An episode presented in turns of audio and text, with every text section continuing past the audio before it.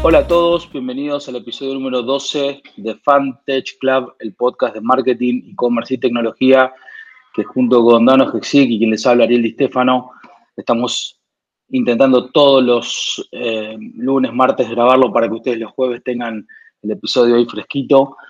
Eh, y hoy un episodio que no tiene invitados, pero tiene tres temas súper interesantes ¿no? para, para tratar.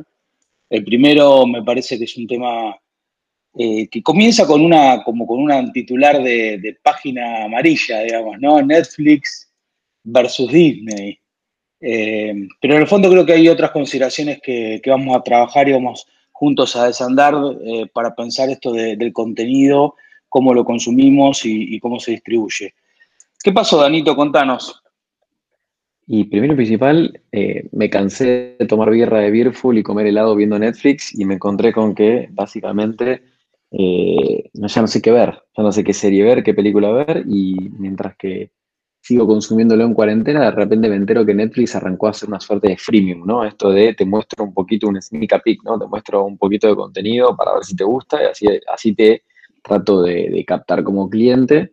Y estimo que tiene que ver también con una, suerte de te quiero mostrar los, los contenidos originales que estamos desarrollando, porque se nos corta la, fiesta de, todo lo, la utilización de contenido de terceros, ¿no? Como, como es lo de Disney. No sé si, vos sentís lo mismo, que estos son como, no manotazos jugados, porque seguramente alguna estrategia hay atrás, pero digamos, es cómo contengo a mis, a mis televidentes, ¿no? Sí, hay mucho, hay mucho para desgranar de esta noticia. La primera cosa que me ocurre es este tema de eh, el ownership del contenido versus la distribución. Netflix arrancó claramente con una distribución de contenido, es decir, a través de plataformas digitales, con un ownership de terceros, licenciando películas y series y aprendiendo muchísimo, ¿no? Lo que yo siempre digo, esta guerra de, digital es una guerra de datos, o sea, tanto en e-commerce como en plataforma, como en apps, el que tiene los datos, el que mejor los entiende, el que mejor los procesa, finalmente es el que gana. Eh, por eso el gobierno chino prohíbe que TikTok se venda con el know-how del, algoritmo, porque básicamente lo importante ni siquiera es la data ni los usuarios, es el algoritmo. Entonces, Netflix hizo un muy buen trabajo generando ese, algoritmo donde, dado un, catálogo que era de terceros, empezó a entender, bueno, a ver, de este gran, gran universo de, de usuarios, ¿cómo puedo clusterizarlo? ¿Cómo puedo entender qué tengo adentro, ¿no? Tipificarlos y a partir de ahí ofrecerle ese contenido de manera muy, muy, eh, digamos, customizada, aun cuando el catálogo es el mismo para Argentina o, para un país en particular, claramente cuando vos entras con el perfil de un integrante de la casa, no es lo mismo que te muestra, no solamente en cuanto a las categorías, sino la selección dentro de las categorías. Y el siguiente paso, una vez que Netflix entendió esto, es decir, bueno, ahora yo tengo que sabiendo que los grandes jugadores, Disney, Fox, HBO, estaban avanzando en este tema de volverse plataformas, porque el contenido, acá la gran cuestión es que los dos piensan que lo que tiene uno es el hace más importante. La plataforma dice lo más importante soy yo y el generador de contenido dice lo más importante soy yo. Y ambos van a justamente tratar de conquistar a, a la cabecera de playa del otro. Entonces, Disney va a tratar de hacer una plataforma con Disney Plus y Netflix hace ya bastante tiempo que empezó a hacer contenido y bastante bien, porque digo, los premios y demás demuestran que saben hacer contenido. Ahora, mi pregunta, y con esto te doy el paso, es, ojo, porque el entender qué contenido quiere consumir el usuario tan bien que lo ha entendido, no significa darle al usuario un contenido de calidad. Entonces, hay una separación entre la, parte cultural y artística y, ese, y esa película que rompe los moldes y otra es la película que pochoclera que te gusta ver y la ves, porque sí, es el 6 puntos, 7 puntos que te hizo pasar las dos horas y media de domingo, pero no son esos 9 puntos que te abrió la cabeza y te marcó una generación. No es un Matrix, no es un, eh, un Star Wars en 1977, no es un, digo, un Volver al Futuro en 1980. Bueno, digo, este tipo de películas que evidentemente marcaron una generación no van a pasar desde Netflix.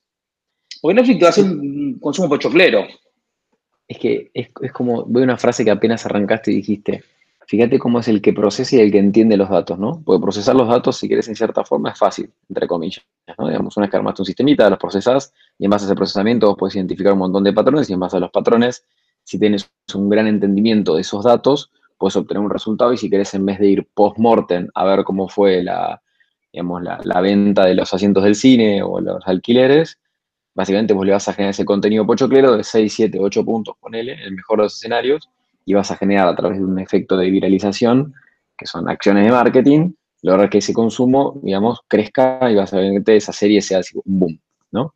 Pero ese contenido, si querés, eh, basado en, la creatividad de un gran director, escritor, eh, que cambie, que disrupte y que te hace lo que vos mencionás, creo que es lo que va a faltar a Netflix y creo que en ese sentido también Disney, en cierta forma, tiene, Disney como grupo, ¿no? No estamos hablando nada más de Disney per se, tiene dos particularidades, ¿no? Tiene un nicho que básicamente le, da vuelta a todo el juego, que es la parte, si querés, de los adolescentes para abajo, y por otro lado esta parte de la creatividad y la experiencia de, ya no sé cuántos años, por lo menos, me imagino que más de 70, 80, ponele, eh, haciendo contenido de calidad y contenido disruptivo. Entonces, me parece que va a haber una, una linda batalla lo lindo de esta batalla en todos los aspectos es que el beneficiado creo va a terminar siendo el consumidor final, ¿no? Así que eso va a ser algo interesante y lindo para disfrutar.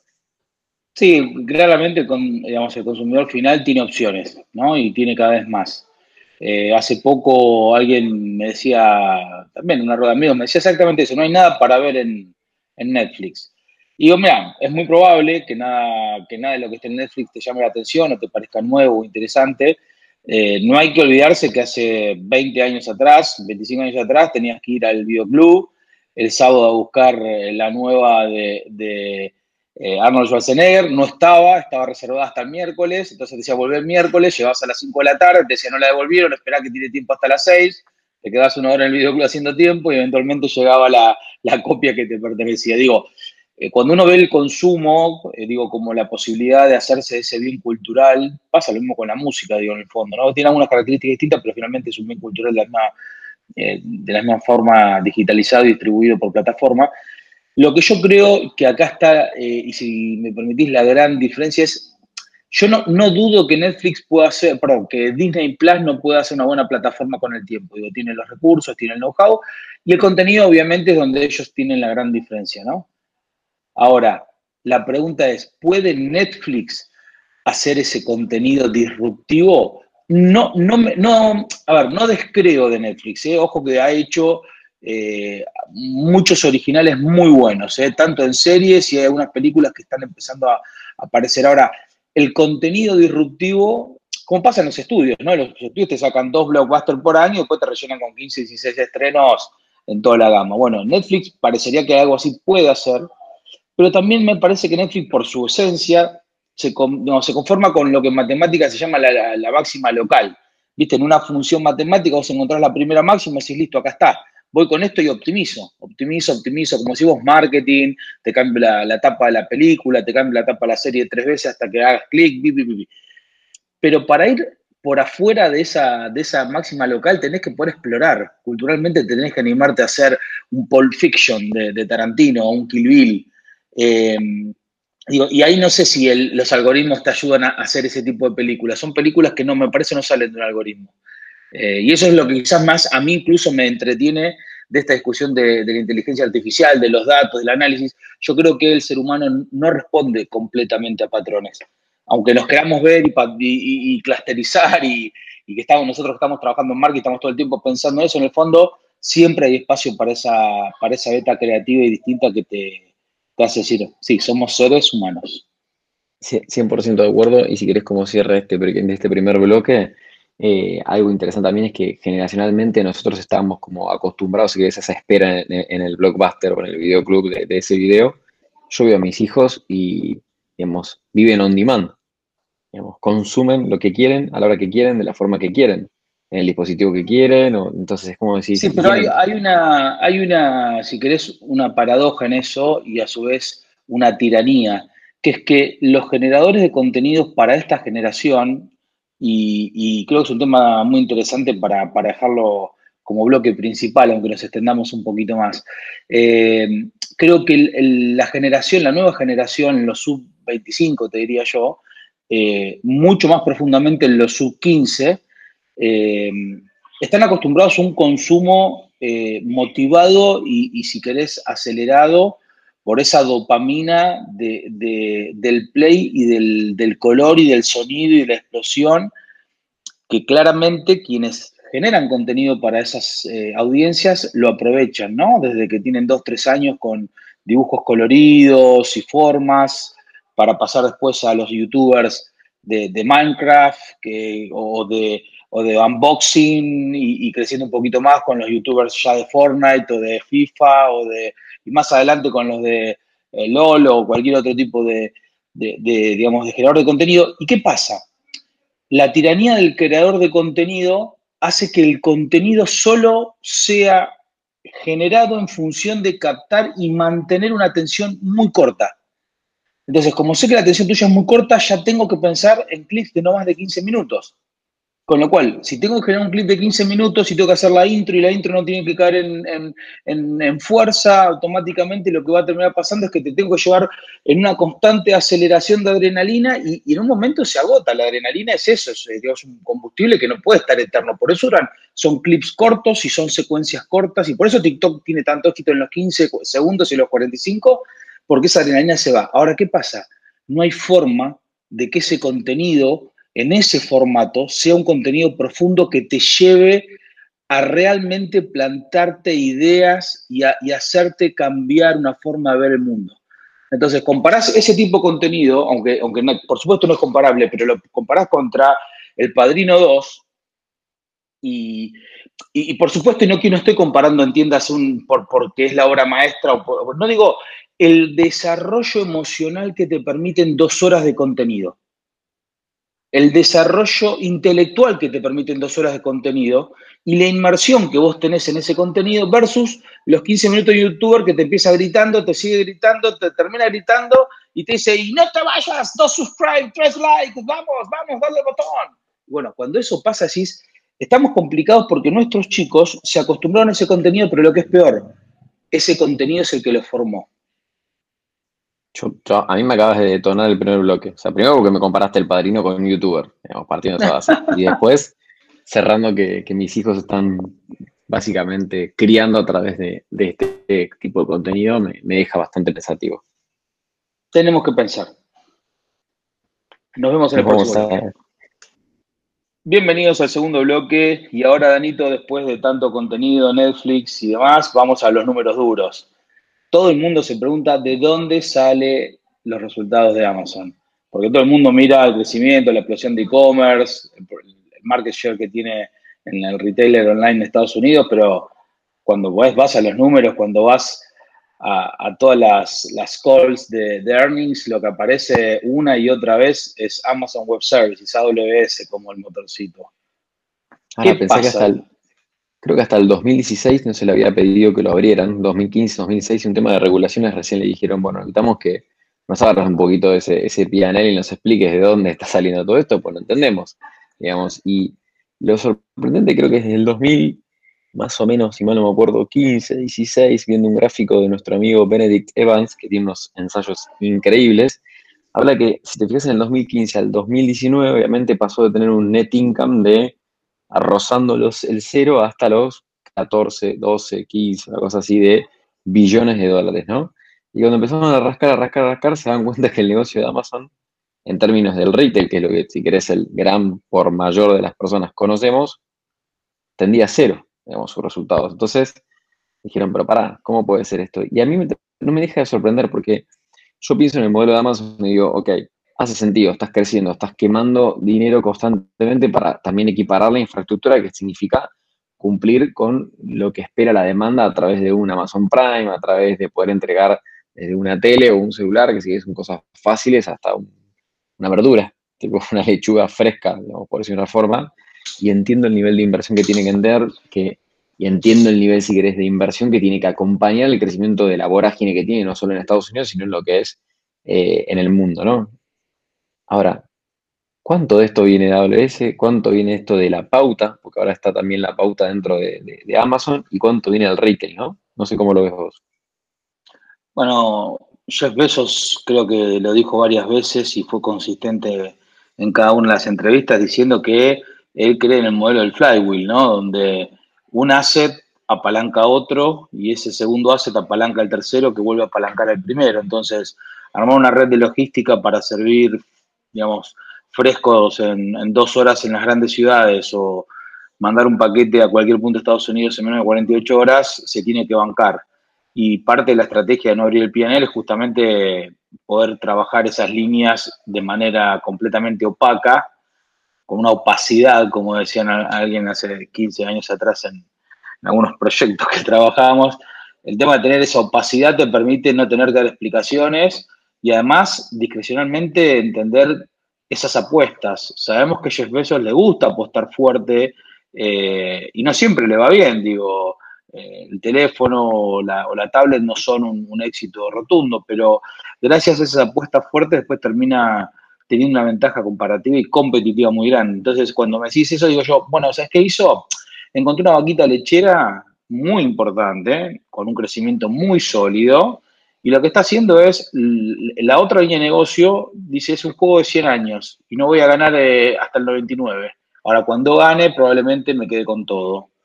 Porque veo muy difícil hoy que el consumidor en Estados Unidos, si le decís mañana pago Amazon, no tenga un serio problema. Creo que lo, interesante va a ser, digamos, en base al nivel de inversión que tuvieron que acelerar para poder, digamos, mantenerse con la demanda que, sucedió gracias al COVID, viste que lo fue el gráfico ese que mostraban del 16% del, del, share del retail off, lo había comido el on en, no sé, como, como en 10 años y ahora había sucedido lo mismo en 6 meses. Obviamente Amazon aceleró y quemó, quemó, quemó, quemó. Me interesaría saber a ver qué pasa ahora después de lo que sea, si querés, ese crecimiento tan fuerte que hubo, a ver si esa inversión pagó si esa inversión se hundió más o no. Y creo que como cierre, si querés, de eso, eh, lo interesante es que así todo, si querés, el, el Fair Party E-Commerce, que es como el e-commerce propio de ellos, en el 2019 era casi el 60% de su, de su venta, de su, su revenue. O sea, tampoco estamos hablando de que no era nada, de que AWS se comía X, ¿no? Pero digamos, y eso, sumado a lo que si querés son los servicios de marketplace para terceros, que si querés entre las dos deben ser, me animo a decir, 70, 80% del revenue, son los que más van a haber estallado. Y porque AWS obviamente haber crecido por, por viento de por el viento de cola que tenía. Pero eso me, me, me, encantaría ver ese gráfico, a ver qué pasa dentro de dos, si quieres un call. Si ya te digo, te digo el de fin de año, te digo el de el primer cuarto de 2021. Eso va a ser interesante a ver qué pasó. Bueno, lo veremos en el episodio 150 de Fantage Club. ah, perfecto. Vamos a, vamos a tocar otro tema y sigamos con el tercer bloque, si te parece. Perfecto, ahí nos vemos. Bueno, y entramos en el tercer bloque de este episodio número 12 de Fantage Club. Todos ya saben, nos pueden escribir a arroba Club para darnos su feedback.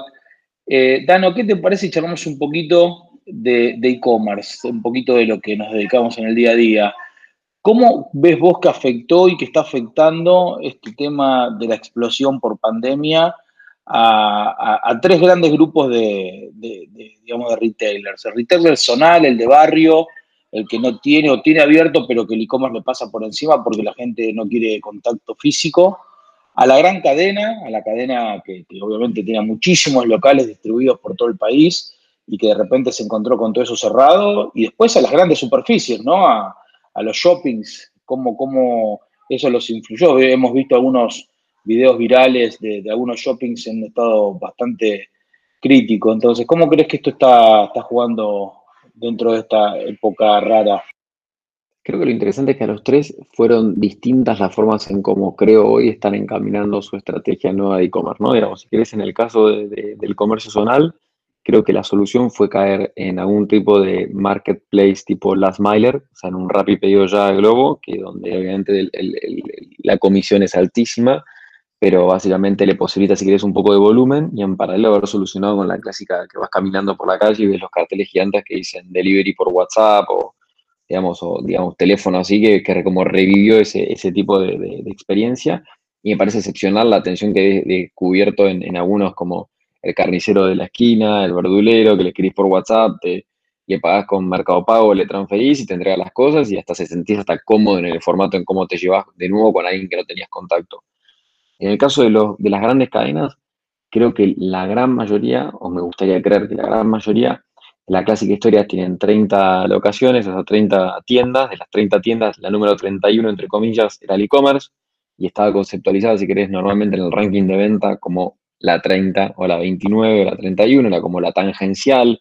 Tenías el pibe que pasaba remando horas y horas contra eh, la gerencia de esa empresa diciéndole, por favor, dedíquenme stock, dedíquenme esto, ¿no? Y de repente la, cuarentena le cerró los 30 locales y esa persona pasó a ser la vedette, entre comillas, de, esa organización, donde era, ¿qué necesitas? Decinos qué hay que hacer. Y te encontrabas con tipos súper experimentados que sacaron obviamente una panzada y pueden desarrollar un montón de cosas especiales y buenas y se adaptaron, mejoraron las plataformas, mejoraron el delivery, crecieron en otras plataformas de terceros y demás. Y tienes otras donde pobre pibe o, chica, digamos, estaba recién arrancando y, explotó en la cara y, y ojalá le haya ido bien, digamos, en buen sentido. Y después, eh, quizás no sé si hablar de los shoppings o si quieres hablemos de las grandes, de las compañías de grandes superficies, eh, por decir una forma, que pueden caer también, si quieres, un supermercado o puede ser una tienda departamental donde tenés muchos sellers dentro de un mismo lugar o locatarios. Creo que lo que todavía me deja, no me deja de sorprender eh, es que no encuentro que estén entendiendo un rumbo claro. ¿sí? Y no me gusta tampoco la comparativa que hice con Estados Unidos, porque Estados Unidos la clásica tienda departamental que hoy se convierte en una suerte de fulfillment center para Amazon es una cosa. Y otra cosa son los shopping, si querés, eh, o tiendas departamentales de Latinoamérica y más sobre todo Argentina, donde definitivamente creo que los malls y, las tiendas departamentales terminan de convertir en dos cosas a mi concepto. Uno es un centro de experiencias y otro es un centro logístico. Logístico porque normalmente, hablando de, geografías o de, espacios donde están, están en los mejores lugares de mapas de calor, entonces es espectacular conceptualizarlos para cualquier partner, o sea, desde un marketplace, un e-commerce, poder utilizar ese lugar como, como punto de retiro o de envío, me parece espectacular. Y por otro lado, sin duda, de que si encima tenés ahí una, cantidad de, prendas de SKU, de tipos de productos disponibles para despachar de ahí, eso también, digamos, presiona, si querés, esa, esa logística. Y finalmente el centro de experiencia, porque a todos nos gusta, o nos ha gustado, o les va a gustar vivir una experiencia linda, grata, de llegar a un lugar limpio, ordenado, con rico perfume, tomar tu café, irte al cine, saber que entras por un lugar con el auto, que pasas a retirar el producto y que puedes hacer lo que vos quieras en ese espacio, o incluso las cosas que se van a empezar a vivir como un campeonato de esports tipo de, o de o un recital de un youtuber ahí, o experiencias de, digamos, con realidad aumentada. Van a haber muchas cosas que se van a empezar a ver en esos lugares por el hermoso espacio físico, hablando, que va a estar disponible para una experiencia distinta mientras que las compras quizás sucedan en otro ambiente online. Creo que hablé un montón. ¿Qué opinas vos, Ari? Me encanta, me encanta que hayas hablado un montón. Y sí, yo creo que se simplifica, sobre todo en las grandes, la de chico, la, la digamos, retailer muy chico barrial, como bien vos decís, a una a costo de pagar una comisión alta, entró con los last milers y quien se dio maña con WhatsApp trató de bancar la parada desde ahí. Ahora, del mediano para adelante creo que se simplifica mucho lo bien que hay que hacer eh, las tres tareas fundamentales del e-commerce, ¿no? Eh, generar tráfico, convertir ese tráfico a venta y hacer el fulfillment y la entrega a esa orden de manera efectiva y eficiente para que la experiencia total de, esos tres grandes pilares sea una, excelente compra y por ende un, buen, un buen proceso para replicar y que el usuario vuelva a comprar. La gente mira Mercado Libre y dice, ah, al final lo hace Mercado Libre, rápidamente lo puedo copiar. Creo que la gente minimiza lo que, lo que lleva adelante o lo que significa llevar adelante un e-commerce, digo, catalogación, mantenimiento de políticas comerciales, cambio de infraestructuras, plataformas, campañas, email marketing, atención telefónica, atención de canales digitales, planificación de redes, eh, gestión de comprobantes, gestión de reclamos, gestión de devoluciones, eh, aseguración del stock eh, en, punto de, de pick-up, trabajo con las logísticas. bueno, eh, lo que vimos vos y yo todos los días, finalmente creo que eh, simplemente decían, ah, bueno, pongamos una, aplicación para vender online y eso más o menos debería ir solo. No, no, no va solo. Hay mucho que saber y creo que va a terminar pasando. Muchos a la fuerza de chocarse y de fallar van a terminar aprendiendo, lo cual es muy sano. Creo que también uno a veces aprende por el error. Eh, y otros finalmente, como bien vos dijiste, no lo van a entender nunca y el que no lo hayan entendido y no lo sigan entendiendo nunca, les va a, reducir muchísimo el margen de maniobra para lo que viene, ¿no? Es decir, los próximos años, quienes no entiendan esta idea muy clara para nosotros, por lo menos que estamos en esto, que es que el mundo offline es un mundo experiencial, donde la experiencia toma una preponderancia que claramente sobrepasa la compra per se y que lo digital y el online termina siendo el método eficiente y efectivo para realizar las compras eh, de conveniencia, nada, eh, no lo, el que no lo entienda va a perderse en el camino. Lo vemos, eh, Estados Unidos tiene ya muchos cementerios de malls dando vuelta tratando de convertirse en fulfillment de Amazon. Así que esperemos que acá no pase, esperemos que la gente eh, entienda cómo es la mecánica y sobre todo que entienda que es un canal que no se hace en dos semanas. Uno que dice, bueno, instala una plataforma, contrato un vendor o contrato una agencia y con eso ya está, tengo solución al problema. No, no, el desarrollo cultural de la organización, el alineamiento de todos los procesos, el cambio de, incluso interno de, las cabezas lleva ya un tiempo. Así que esperemos que pase porque es para el bien de todos, de los consumidores y de, los mismos eh, actores. Y como cierre, si es el bloque de lo que mencionás, creo que lo más interesante es que ese, cambio o transformación cultural, lo más importante es que pongan al cliente adelante y que no sea hago esto porque es lo que puedo hacer o lo que me sale hacer, sino es ponete del otro lado, qué va a esperar ese cliente en términos de la experiencia omnicanal, en términos de todo lo que va a vivir en ese camino y vos entender cada uno de esos puntos de contactos de esa aventura, porque ni siquiera es un customer journey, es una aventura que va a vivir esa persona, tiene que estar pensada para ese cliente. Porque si no, básicamente, lamentablemente, no vamos a tener una buena experiencia y por consiguiente la buena experiencia desalienta ese consumo y eso impacta en la marca, en la industria y en el largo plazo de todos nosotros. Totalmente de acuerdo, totalmente de acuerdo, Bueno, les agradecemos a todos que hayan estado con nosotros en otro episodio de Fantage Club. Los esperamos la semana que viene con más eh, novedades del mundo de e-commerce, tecnología y marketing y probablemente con algún invitado especial. Ya estamos gestionando algunas invitaciones, así que siempre vamos mechando entre noticias e invitados para, para hablar de lo que nos gusta, de, de esto que nos tiene apasionados. Así que bueno, gracias Dano, nos vemos la semana que viene. Nos vemos.